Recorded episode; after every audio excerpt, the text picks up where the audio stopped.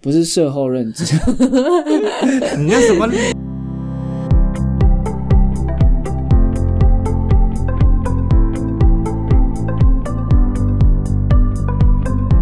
欢迎收听六号毒品，我是伟任。我是之璇， 我说阿环，我想问问你们有没有这些困扰？什么困扰？尤其在上班的听众有没有这些困扰？嗯，什么困扰？开会时，你跟主管报告事情的时候，主管却回你重点是什么？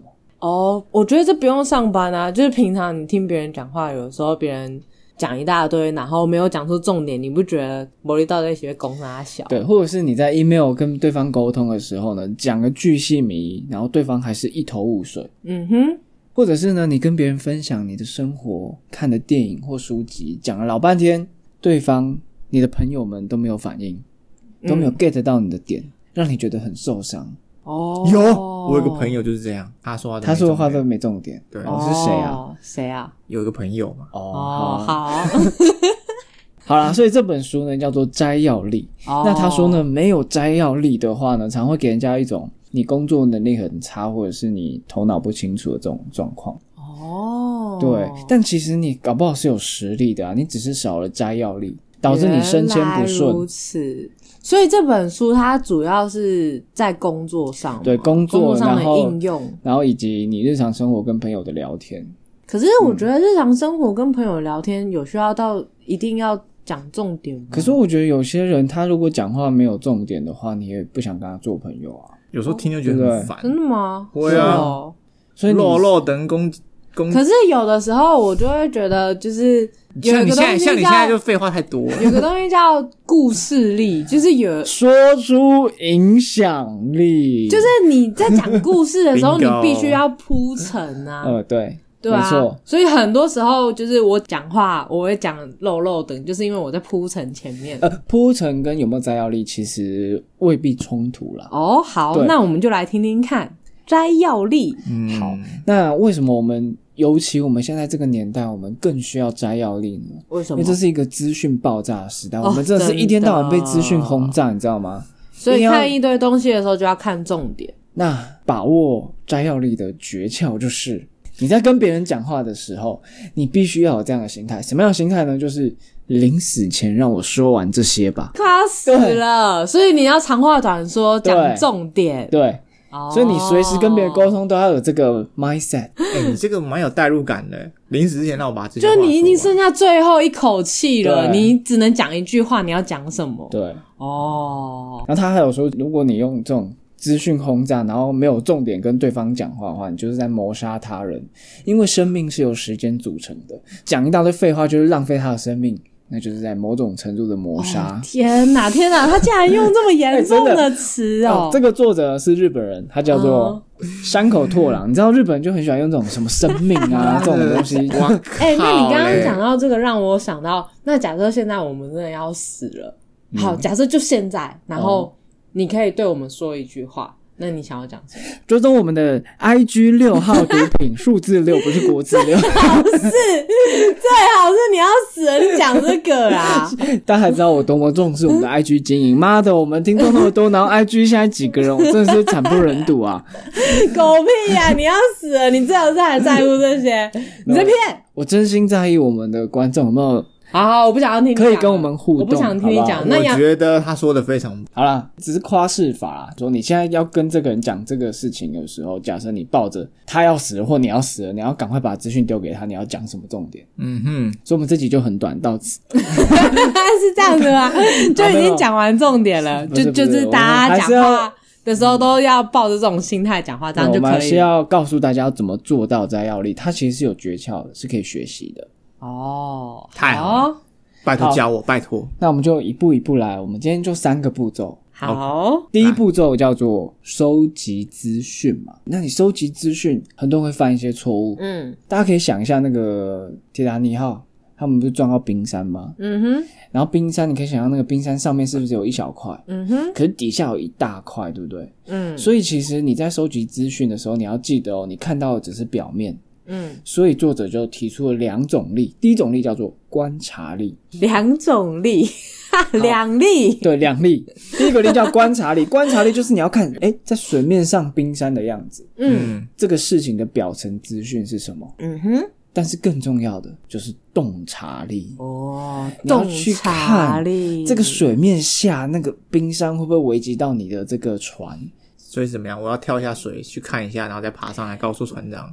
就是你要去看别人的那个语句后面是什么意思，你看到这个表层资讯后面到底是什么，背后都是有很多背景故事的。哦哦，所以收集资讯的时候，不要只是片面的那个。其实我在工作的时候，我常会看到，比如说开会的时候，有些人会做会议记录，他常嗯就是只抓关键字就打下来，但未必有去听到后面的脉络。嗯，所以这是常常大家在工作时会犯的一些错误。但这比较是在工作上啊，就是可是嗯比如说像你刚刚讲说，我们一般日常生活的聊天，你不可能就是所有的事情都去这样子吧？诶、就是但我觉得伴侣之间相处常是这样啊，这伴其侣实之间，对，呼应到我们第一集说的，就是说哦，我今天不想出去外面吃饭。嗯。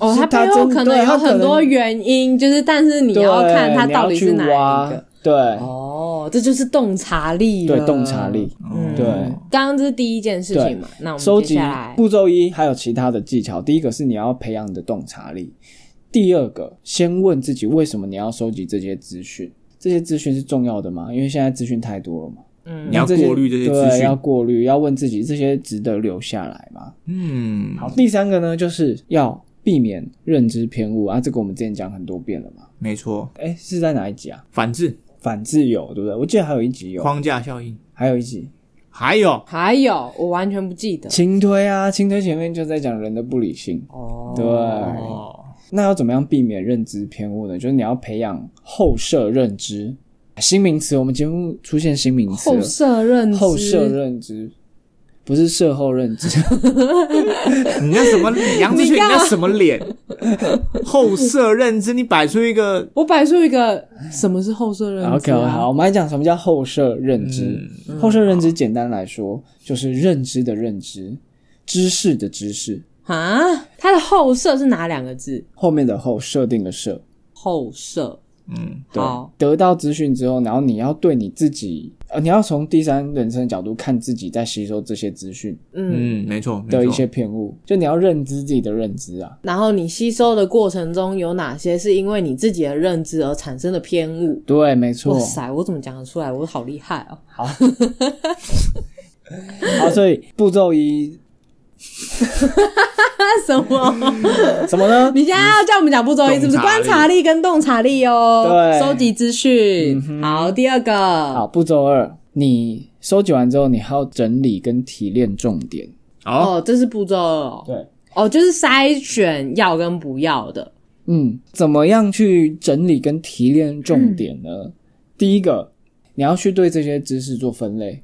我发现很多人无法对知识做分类，那我发现念书念得好的人，就是有办法对知识做分类。你现在是在包你自己吗？没 错，毫不好遮掩。那那就请这个念书念得好的来教教大家怎么对知识做分类。对于那些可能念书念得比较不好的人啊，没有，我现在不在说我啊，我现在、哦你在说啊？哦我躺着也中枪，就是对于其他人来说，他们可能。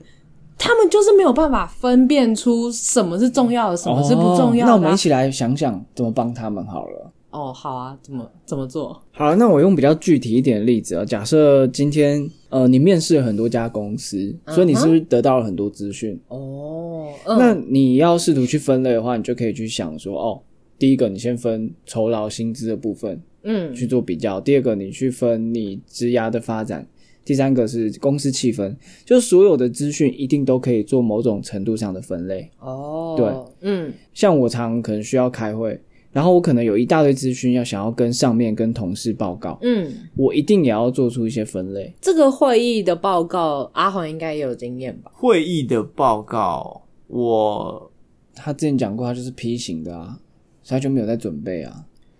真的吗？你你们公司要开会什么的，你不会准备哦？也不能说不会准备啊，就是我当下会看哦、呃今天我可能要完成什么事情，但我也是很大纲的讲说我今天会做什么事情，呃，完成什么，然后下一个礼拜的进度是什么，就这样。嗯，对，但我确实也没有去仔细分类。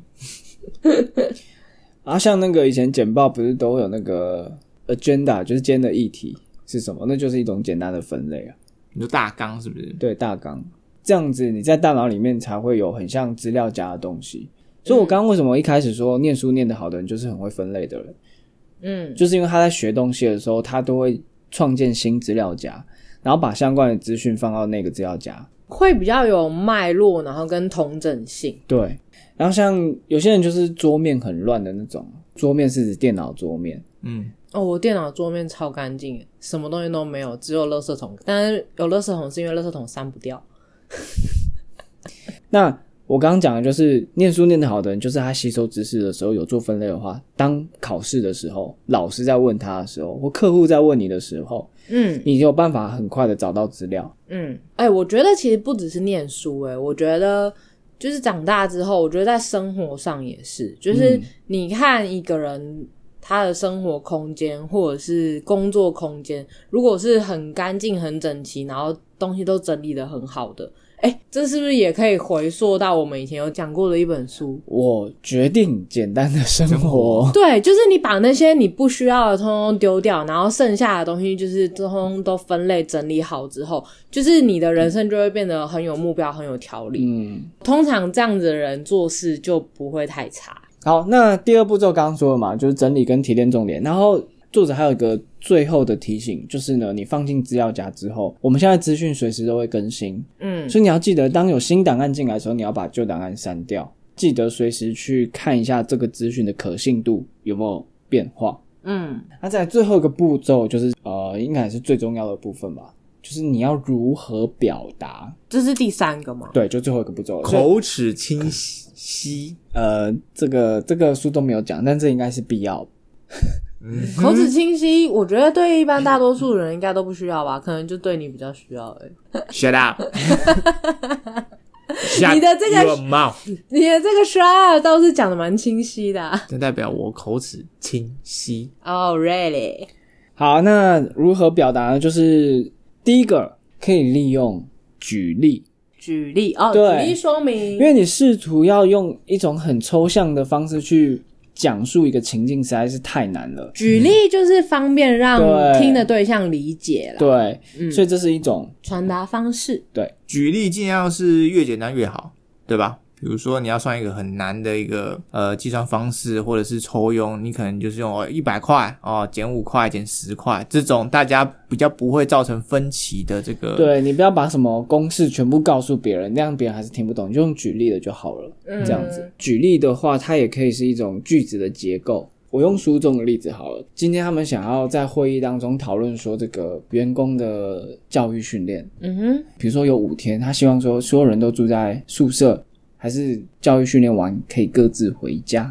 OK，那这个员工呢，就希望说哦，大家可以住宿这样子。那他就开始讲，他说哦，进行研习的时候呢，如果大家都住在一起啊，哦，因为不能回家，所以呢，对学生时代习惯熬夜或作息不规律的人总有一些帮助吧。啊，共同生活大家也可以互相琢磨，还可以拉近彼此之间的距离，而且有效率的学各种知识哦。而且又因为那个研习的日程都是固定的，大家养成早睡早起的习惯。然后呢，如果在公司的会议室的话呢，也可以避免外界的干扰。 Oh my god！然后呢，大家不仅能拉近彼此的感情，也更有凝聚力。你听完是不是已经快要睡着？你根本抓不到重点。你给我一我个觉杨得之杨之泉的既视感。 对，什么？杨致远讲话就是比较像这种类型的，对，会叭叭叭叭叭叭叭叭叭叭这样子。我来我来模仿一下。哎、我刚刚突然想到，我去山上吃了一个很好吃的菜，但是我忘记那个菜叫什么了。它就是很好 吃。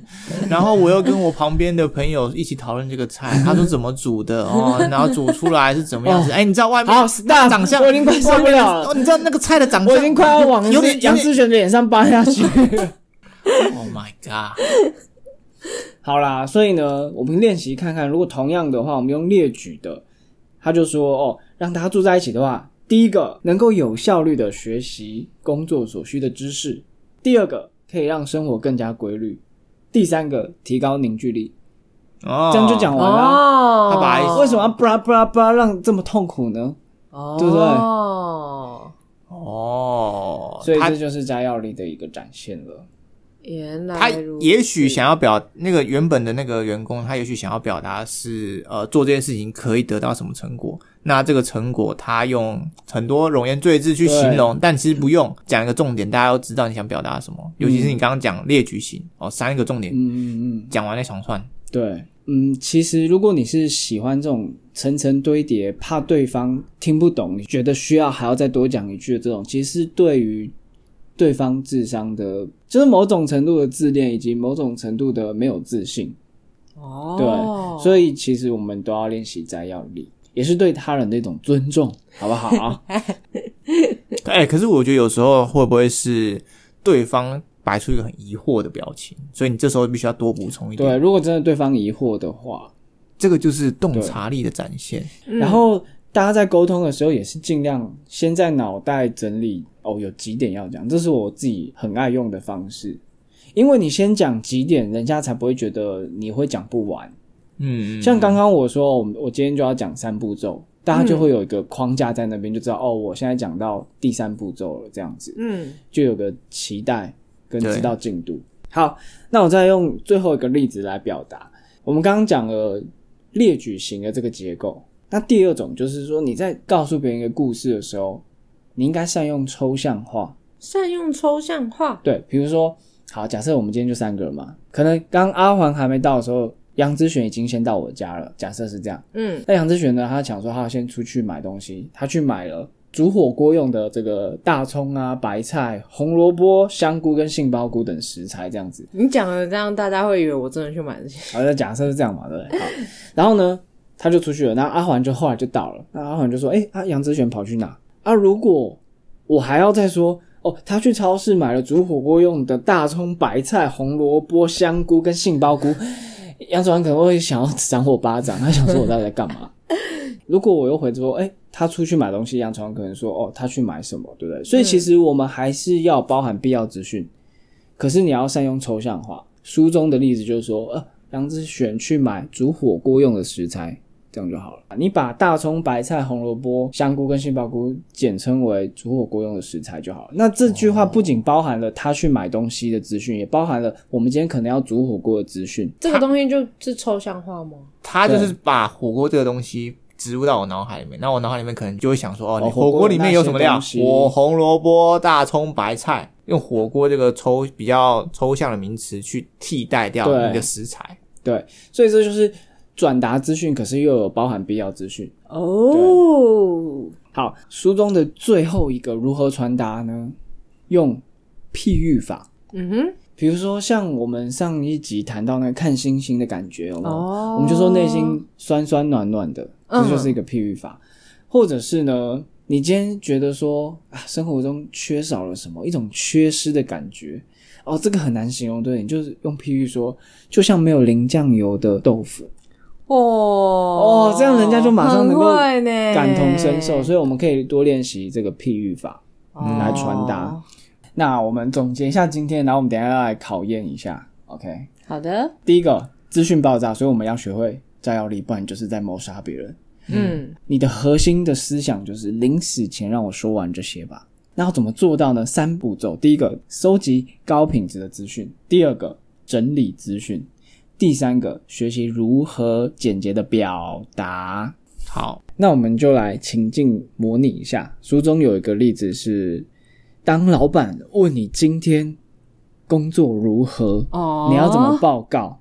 好，那我就是当一个不良示范。我说我今天去 A 公司推销了我们这个产品，啊，推完之后呢，我再去 B 公司把 B 公司要的文件，然后带到 C 公司去这样子，然后最后我再去 D 公司，也是一样推销这个产品，然后一切都还不错这样。哦，好，好，一般人可能会这样回答。那我们嗯来看一下书中说，如果过度简化，你没有抓到重点，然后你只觉得言简意赅就好，那会发生什么事情呢？来换杨成王回答。哎、你今天工作怎么样？